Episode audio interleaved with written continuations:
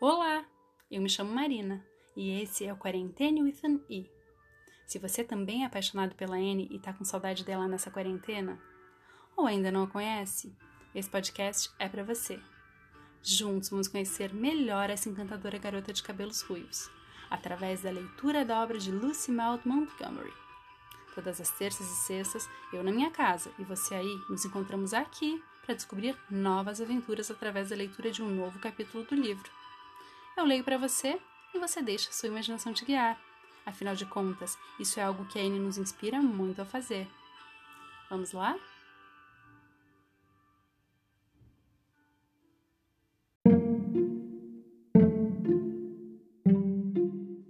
Anne de Green Gables, capítulo 23.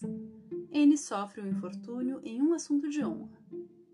Anne teve que viver por mais de duas semanas no fim das contas. Tendo passado já quase um mês desde o incidente com o bolo de alinhamento, já era mais do que na hora de ela se meter em alguma nova encrenca de algum tipo e cometer pequenos erros, como distraidamente verter uma panela de leite desnatado em uma cesta de novelos de lã em vez de no balde dos porcos, e sair da ponte de troncos e andar pelo riacho enquanto estava absorta em sua imaginação, o que na verdade não vale a pena contar. Uma semana depois do chá na casa paroquial, Diana Barry deu uma bonita festa. Os convidados são um grupo pequeno e seleto, garantiu Anne para Marilla. São apenas as meninas da nossa sala.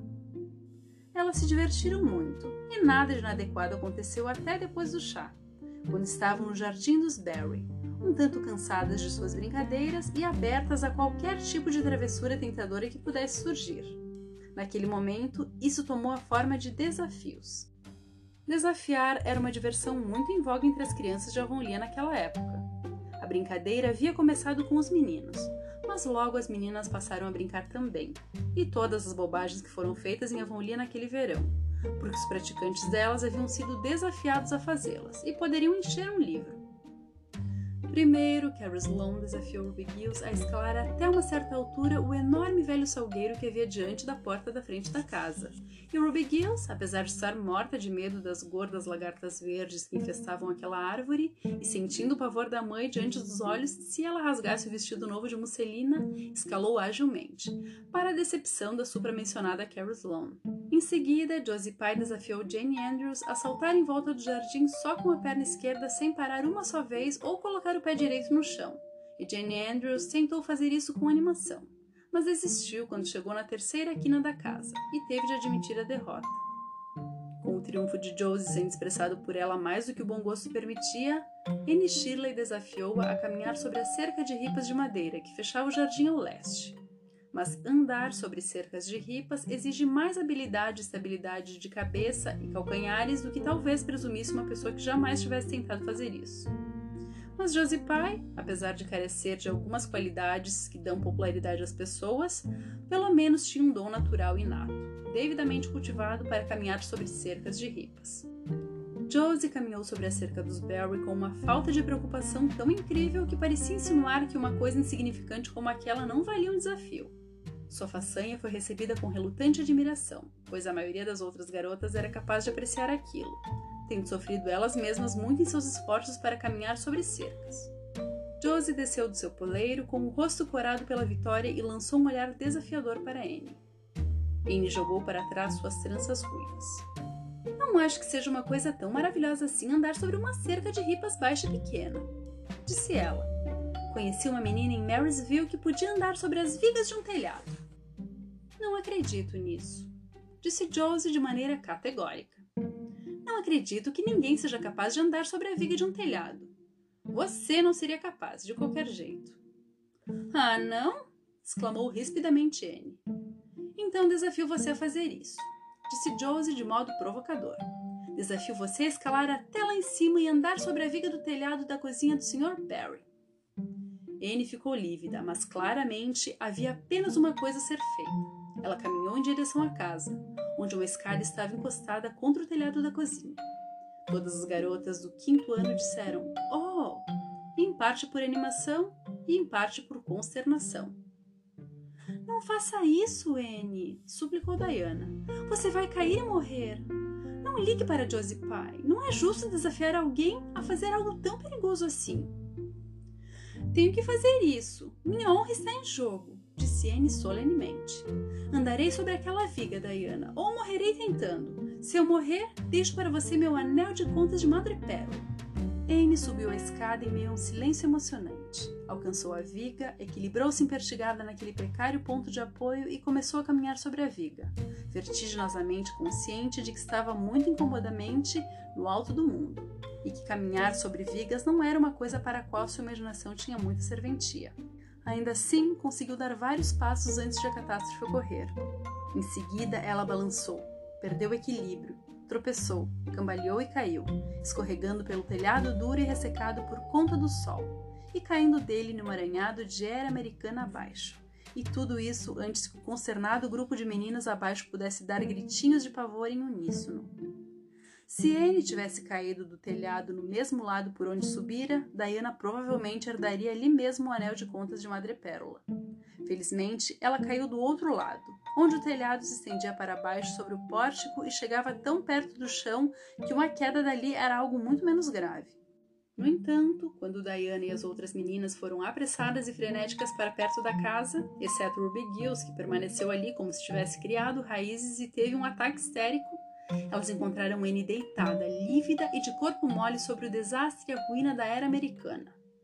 Anne, você está morta! berrou Diana, jogando-se de joelhos ao lado da amiga. Oh, Anne, querida Anne, fale apenas uma palavra para me indicar se você morreu. Para o enorme alívio de todas as garotas, especialmente de Josie Pye, que apesar da falta de imaginação, fora tomada por visões terríveis de um futuro com a pecha de ser a menina que causara a morte trágica e prematura de Anne Shirley, Anne sentou-se desnorteada e respondeu hesitante: Não, Diana, não morri, mas acho que fiquei inconsciente. Onde? Soluçou Carrie Sloane. Oh, onde, Anne? Antes que Anne pudesse responder, a senhora Barry apareceu naquela cena. Ao vê-la, Anne atabalhadamente tentou ficar de pé, mas tornou a cair soltando um gritinho agudo de dor. O que houve? Onde se machucou? indagou a senhora Barry. Meu tornozelo, arquejou Anne. Oh, Diana, por favor, encontre seu pai e peça a ele que me leve para casa. Sei que jamais conseguiria andar até lá. E tenho certeza de que não conseguiria percorrer essa distância pulando em um pé só, pois a Jenny não conseguiu nem dar a volta no jardim pulando. Marilla estava no pomar, colhendo uma panela cheia de maçãs de verão, quando viu o Sr. Barry cruzando a ponte de troncos e subindo a inclinação, com a Sra. Barry ao seu lado e toda a procissão de garotinhas seguindo atrás. Ele carregava nos braços N, que estava com a cabeça encostada sem energia no ombro dele. Naquele instante, Marilla teve uma revelação. Com a pontada súbita de medo que lhe ferira o coração, ela se deu conta do que N passara a significar para ela. Ela teria admitido que gostava de N. Não, que sentia muito carinho por N. Mas agora, enquanto descia enlouquecida em disparada inclinação, soube que N era a coisa mais querida no mundo para ela. Sr. Barry, o que aconteceu com ela? Arquejou, mais lívida e trêmula do que a contida Marilla tinha se sentido em muitos anos. Anne mesma respondeu, levantando a cabeça. Não fique muito assustada. Eu estava caminhando sobre a viga do telhado e caí. Acho que torci o tornozelo, mas, Marilla, talvez eu tenha quebrado o pescoço. Mas olhemos as coisas pelo lado positivo. Eu deveria saber que você faria alguma coisa desse tipo quando lhe deixei ir a essa festa disse Marilla, ríspida e mal-humorada, agora que estava mais aliviada. Traga para cá, Sr. Barry, e deite no sofá. Pela misericórdia, a menina desmaiou. Era verdade mesmo. Tomada pela dor da lesão, Annie teve mais um de seus desejos realizados. Ela desmaiara. Matthew, chamado às pressas da lavoura que estava sendo colhida, foi imediatamente mandado atrás do médico, que chegou pouco depois e descobriu que a lesão tinha sido mais grave do que eles imaginavam o tornozelo de Anne estava quebrado. Naquela noite, quando Marilla subiu até o frontão leste, onde estava deitada uma menina de rosto lívido, uma voz queixosa a cumprimentou da cama. Não sente muito por mim, Marilla? A culpa foi sua, disparou Marilla, fechando a persiana e acendendo um lampião. E é por isso que deve sentir muito por mim, falou Anne porque a noção de que foi tudo culpa minha é o que torna isso tão duro. Se eu pudesse colocar a culpa em alguém, me sentiria muito melhor.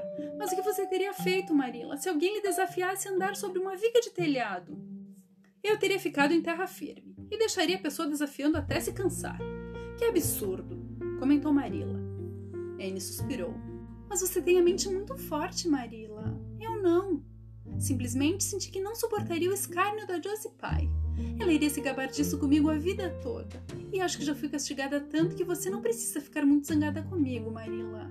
Afinal, não é nem um pouco bom desmaiar. E o médico me machucou terrivelmente quando estava colocando meu tornozelo no lugar. Não vou poder ficar andando por seis ou sete semanas e vou perder a chegada da professora nova. Ela já não vai ser nova quando puder voltar para a escola. E Gil, todos vão estar mais avançados do que eu nas lições. Oh, sou uma mortal afligida, mas vou tentar suportar tudo isso com coragem se você não ficar zangada comigo, Marila. Calma, calma, não estou zangada, disse Marila. Você é uma criança azarada, não há dúvidas quanto a isso. Mas como você mesma diz, vai ter que suportar esse sofrimento. Agora tente comer um pouco do jantar. Não é uma sorte que eu tenha tamanha imaginação, disse Anne. Espero que ela vá me ajudar muito a suportar isso. O que você acha que fazem as pessoas sem imaginação quando quebram ossos, Marilla? Anne tinha bons motivos para louvar sua imaginação muitas vezes e com frequência durante as entediantes sete semanas que se seguiram. Mas ela não dependeu apenas da imaginação. Recebeu muitas visitas e não houve um dia em que não apareceu uma ou mais das meninas da escola trazendo para ela flores e livros e contando tudo o que acontecia no mundo juvenil de Avonlea. Todos têm sido bondosos e gentis demais, Marilla, suspirou Anne alegremente, no primeiro dia em que pôde andar mancando pelo chão. Não é muito agradável ficar de cama, mas tem um lado bom, Marilla. Você descobre quantos amigos tem. Ora, até o diretor Bell veio me visitar, e ele de fato é um homem muito bom. Não é uma alma irmã, é claro. Ainda assim, gosto muito dele e lamento muito por ter criticado as suas orações. Agora acho que ele realmente reza com sinceridade. Só que se habituou a dizer suas orações como se não fossem sinceras. Mas ele poderia superar isso caso se esforçasse um pouco. Dei a ele uma boa indireta. Falei a ele como me esforçava muito para tornar as minhas próprias oraçõezinhas pessoais interessantes. E ele contou tudo sobre a vez em que quebrou o tornozelo quando era criança. De fato, parece muito estranho pensar que o diretor Bell algum dia foi criança. Até mesmo a minha imaginação tem limites, pois não consigo imaginar isso. Quando tento imaginá-lo como criança, vejo-o com bigodes grisalhos e óculos, com a mesma aparência que ele tem na escola dominical, só que pequeno. Mas é muito fácil imaginar a senhora Alan criança. A senhora Alan veio me visitar 14 vezes. Isso não é algo para se orgulhar, Marilla. A esposa de um pastor é sempre muito ocupada. Além do mais, ela é uma visita muito alegre de se receber. Ela nunca lhe diz que a culpa foi sua e espera que você se torne uma menina melhor por conta dessa experiência. A senhora Linde sempre me dizia isso quando vinha me visitar e falava isso de um modo que me fazia sentir que ela talvez até tivesse esperanças de que eu me tornasse uma menina melhor, mas que de fato não acreditava que isso aconteceria. Até mesmo Josie Pai veio me visitar. Eu recebi de maneira mais educada que consegui, porque acho que ela se arrependeu de ter me desafiado a andar sobre a viga.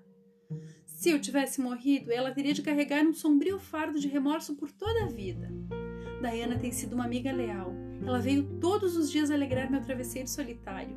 Mas ó, ficarei contente demais quando puder ir à escola, pois ouvi coisas muito animadoras sobre a nova professora. Todas as garotas acham que ela é perfeitamente amável, Diana diz que ela tem os cachos loiros mais adoráveis que existem e olhos fascinantes demais. Ela veste-se lindamente e as mangas das roupas dela são mais bufantes do que as de qualquer uma em Avonlea. Duas sextas-feiras por mês ela organiza recitais e todos tendem a recitar algum trecho de um livro ou participar de um diálogo. Oh, é simplesmente glorioso pensar nisso. Josie Pye diz que odeia isso, mas é só porque tem muito pouca imaginação. Diana, Ruby Gills e Jenny Andrews estão ensaiando um diálogo chamado A Visita Matutina para a próxima sexta-feira. Nas tardes de sexta, nas quais não há recitais, a senhora Stacy leva todos para a mata para passar o dia no campo. Eles estudam samambaias, flores e pássaros e fazem exercícios de educação física todas as manhãs e finais de tarde. A senhora Linde diz que nunca ouviu falar dessas coisas e que isso tudo vem do fato de a professora ser mulher mas acho que deve ser esplêndido e acho que vou encontrar na senhorita Stacy mais uma alma irmã. Uma coisa se percebe claramente, Anne, disse Marilla. A sua queda do telhado dos Barry não afetou em nada sua língua. Nos encontramos aqui no próximo capítulo. Até lá!